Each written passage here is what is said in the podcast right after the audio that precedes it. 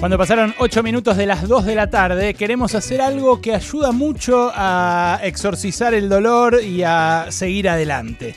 Sí, reírnos. Eso es lo que queremos hacer. Queremos reír y llorar eh, a la vez, que es lo que ayuda, eh, que es lo que, de vuelta, exorciza, eh, em, tramita, hace transitar de la mejor manera un duelo. Y qué mejor que Diego para sumergirnos en esas anécdotas que mm, vos creés que recordás, pero que en muchos casos vas a ver eh, habías olvidado. Anécdotas curadas especialmente por nuestro Alejandro Wall. Adelante, Wally. Sí, porque queremos eh, repasar a Diego también de alguna manera con una sonrisa. Creo que ya empezamos a permitirnos eso. La primera. sonreírnos. Y quiero decirte la primera. Eh, Diego Maradona jugando en el Napoli. Eh, está siendo entrevistado en eh, ESPN, en Hablemos de Fútbol, una entrevista muy divertida. El ruso Berea estaba por allí. Eh, y entonces cuenta algo sobre un Napoli udinese. Escúchalo, es el uno. A ver. Un día estábamos perdiendo con el Udinese 2 a 1 y, y era el último córner. Entonces me pongo en el primer palo y cuando viene la pelota le metí, hice tac y la metí adentro. Y 2 a 2 y salí, salí gritando yo. Y en línea salió corriendo y el referí gol. Y viene Zico y me dice, Diego, por favor, dice, por el bien del fútbol, decirle que, decirle que fue con la mano, si no sos deshonesto. Le digo, deshonesto Diego Armando Maradona, encantado. y yo, tomate, Diego, por favor, mira, mira si, mira, si, mira si le voy a regalar todo lo que, todo, todo el potrero que yo me comí se lo voy a regalar en un, en un gol a Zico. No, Zico, le digo. Zico, Zico es una leyenda brasileña. Sí. eh, y lo que cuando él dice tac, habla de la mano, ¿no? Mete la mano. Claro. Y Zico, claro, deshonesto, digo Armando Maradona. ¿Qué me dijiste? Me imagino, ¿Qué me dijiste? Espectacular. Esta la contó hace poco, ¿no? La, la Esta, evocaba. la- esta la contó hace, hace, un, hace poco, hace un par de años, eh, eh, y este, en, en Hablemos de Fútbol. Eh, una más, A una ver. más. Eh, un clásico de Diego es cada vez que era entrevistado por Alejandro Fantino, ¿no? Hay que re- reconocerle a, a Fantino eh, que nos ha dejado en ese mar de fondo la medianoche de Teis Sport, nos ha dejado un montón. Eh, Perdón, y esta- Fanta es un gran. ¿Cómo se para? Fanta, más allá de que a veces se enoja mucho con el productor ejecutivo. ¿Qué me importa si está el corte Telefe? Lo que ¡Pará! pasa es que le hincha mucho las pelotas. Yo les digo, es muy difícil lo de la cucaracha, ¿eh? Es cierto. ¡Pará! Bueno, el chabón se enoja mucho, se enoja mucho, pero es irritante. La, la cuestión es que Fanta es un gran entrevistador, desde siempre. En ese momento lo, Sí. lo hacía con Diego, después lo ha hecho con muchas figuras de la política, pero es cierto, a, a Mar de Fondo fue muchas veces Diego, ¿no? Y llegaba de sorpresa, porque además estaba Marcelo Palacio, que era amigo de Diego, entonces el de- estaba Gastón Recondo eh, también.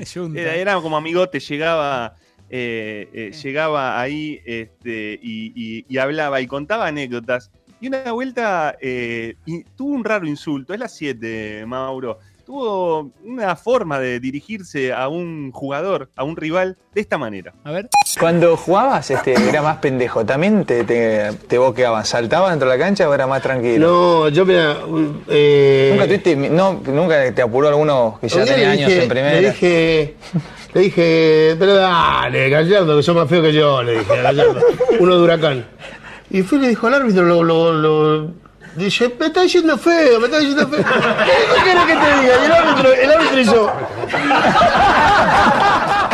Después del partido, Gallardo, Maradona es mala persona porque me dijo que soy feo. Es un boludo. Es un boludo, lo sabe todo el país. Más de lado, eh. Porfatela, no diga nada. ¿Me entendés? Pero soy muy evidente. A mí si me dicen feo en la cancha, digo, grande ídolo acá, decirlo acá nomás. Decirlo acá nomás, es muy bueno. Es espectacular eso. Guardar el secreto, ¿no?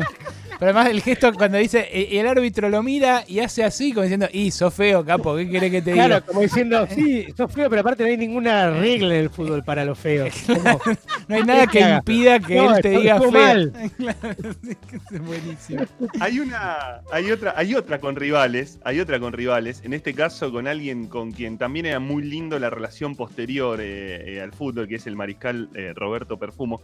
Eh, la vamos a escuchar de boca de Diego, esta, esta historia con Roberto Perfumo. Yo después te voy a contar algo Porque tal vez no sea tan así, pero no importa. La escuchamos en boca de Diego. La 2, perfumo. La- eh, la- anécdota de perfumo. De perfume, Jugábamos- escuchen, ¿eh? Jugábamos en, en Cancho Huracán con River. Perfumo, Mariscal, toda la historia. Y bueno, River tenía un equipazo, jugaba Luque, jugaban todo. Y River hacía la chique, o sea, la ley del offside. Sí. Entonces yo en una que me despierto, hago así y lo veo al Mariscal de frente. ¿Y? Y quería enganchar para atrás. y hago así y se la tiro, te juro, se la tiro, la hago así, se la tiro la- para la derecha, para salir me pegó acá, mirá. Me tiró, en el caí pecho. 50 metros, viene Roberto y me dice, ¿lo cierto que no tenés nada, nene?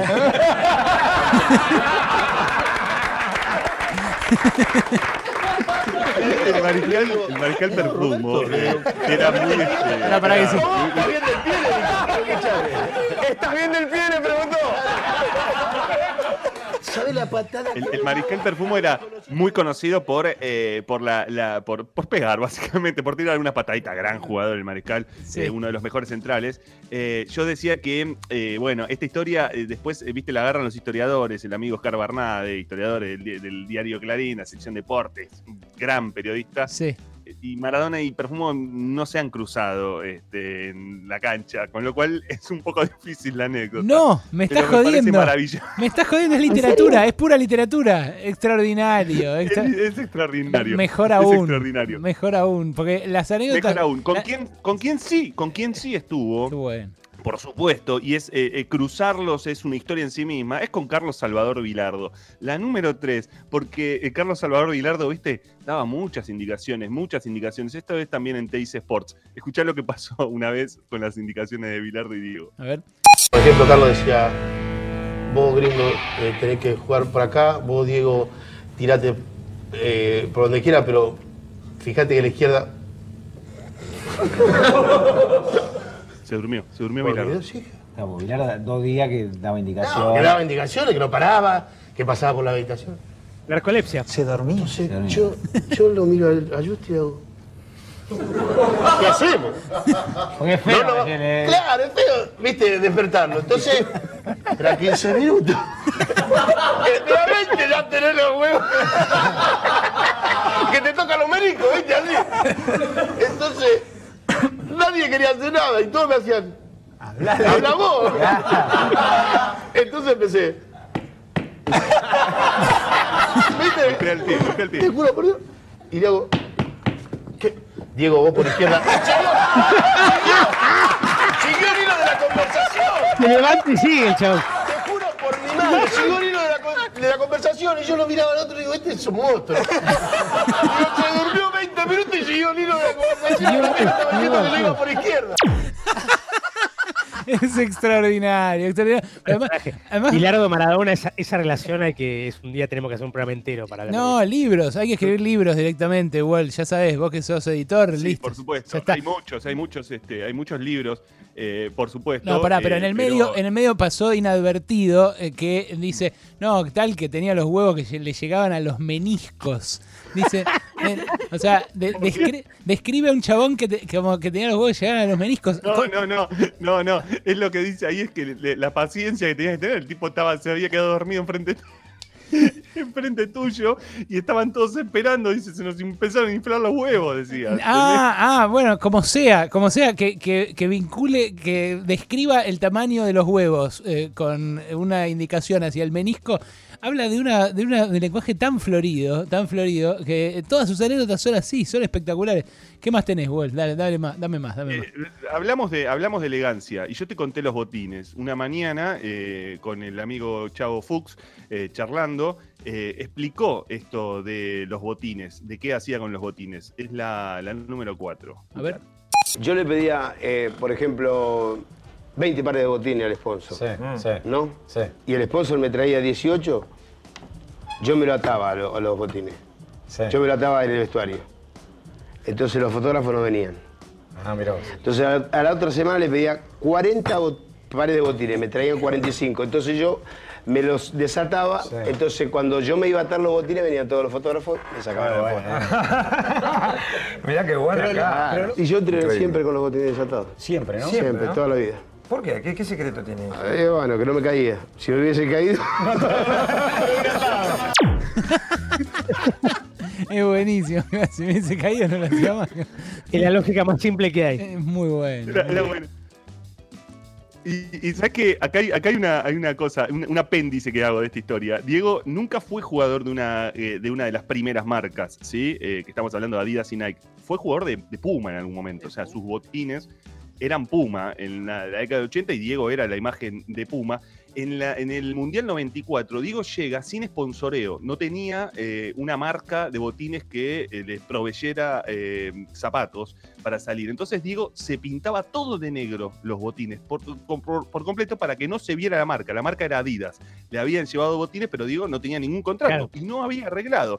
Y el representante de Adidas, que estaba con la selección de Adidas, le, le mostraba el contrato y le decía, Diego, firmamos, firmamos. Y él le decía, no, todo negrito los botines, todo negrito los botines. Y salía con los botines pintados de negro por completo, porque no había arreglado nunca eh, un acuerdo con este, no he hecho un acuerdo con, con Adidas. Pero porque, Eh, bueno. porque los de Adidas que no se querían poner, digamos, con la que él quería. No quería, claro, no, que no, no, no la guita. espectacular, es espectacular. Vos sabés que eh, además eh, Puma es la marca enemiga de Adidas. Es, eh, alguna vez contamos esa historia. Claro. Son dos hermanos alemanes que río de por medio claro. eh, pusieron fábricas eh, enfrente y bueno, competían y se, y se pelearon a muerte. Muy loco eso. Sí, muy loco, muy loco porque además Puma no suena Muy loco. muy alemán, pero bueno, sí, es, es una marca alemana también.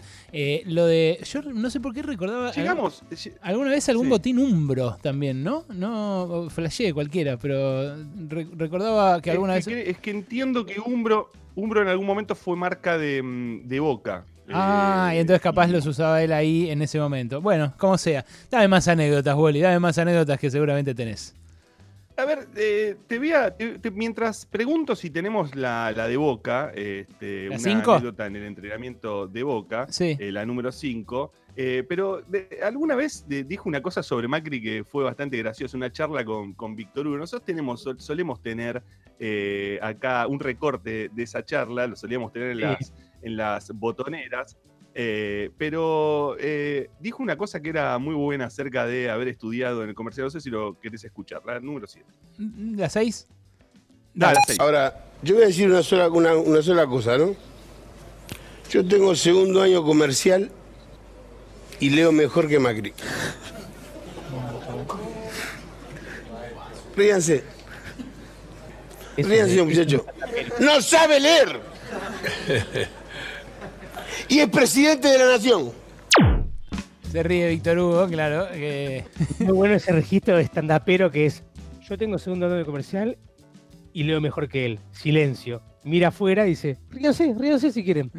No, sabe leer. sí, Dice, Es muy- Todo el tiempo es. Muy bueno ese registro. Pero te doy una más. eh, eh, ya es este, tiene que ver. eh, es- está en el estudio Mar de Fondo. Está Cristian Traverso, jugador de Boca. Estamos hablando de una historia que transcurre en el Boca de Macri, presidente, y del Bambino Veira, entrenador. Eh, escuchá entre el respeto que le tienen los jugadores y cómo le hablaba el Bambino a Maradona. Es la número 5. Nosotros teníamos la costumbre de llegar temprano y jugar tenis fútbol, la verdad. Sí, sí. tenis Este. Traverso. Y claro, ninguno la quería tirar para el rincón porque estaba el hombre cambiándose. ¿viste? Ponían, ponían la, la- la mesa de, El, el- el banco, el banco. El banco, claro. ¿Viste? Y era un torneo de tenis fútbol antes de entrenar. A morir, a morir. ¿Por qué llegaba fastidioso a la mañana? No, no, no. Llegaba y no, no sabíamos si decirle buen día, buenas tardes, malos días. Escuchá, y se, y se cambiaba, ¿viste? Y Qué nadie, nadie la quería tirar, ¿viste? La pelota para ahí. Sí. Ah, todo para la derecha. Todo para el otro lado. todo para el otro lado.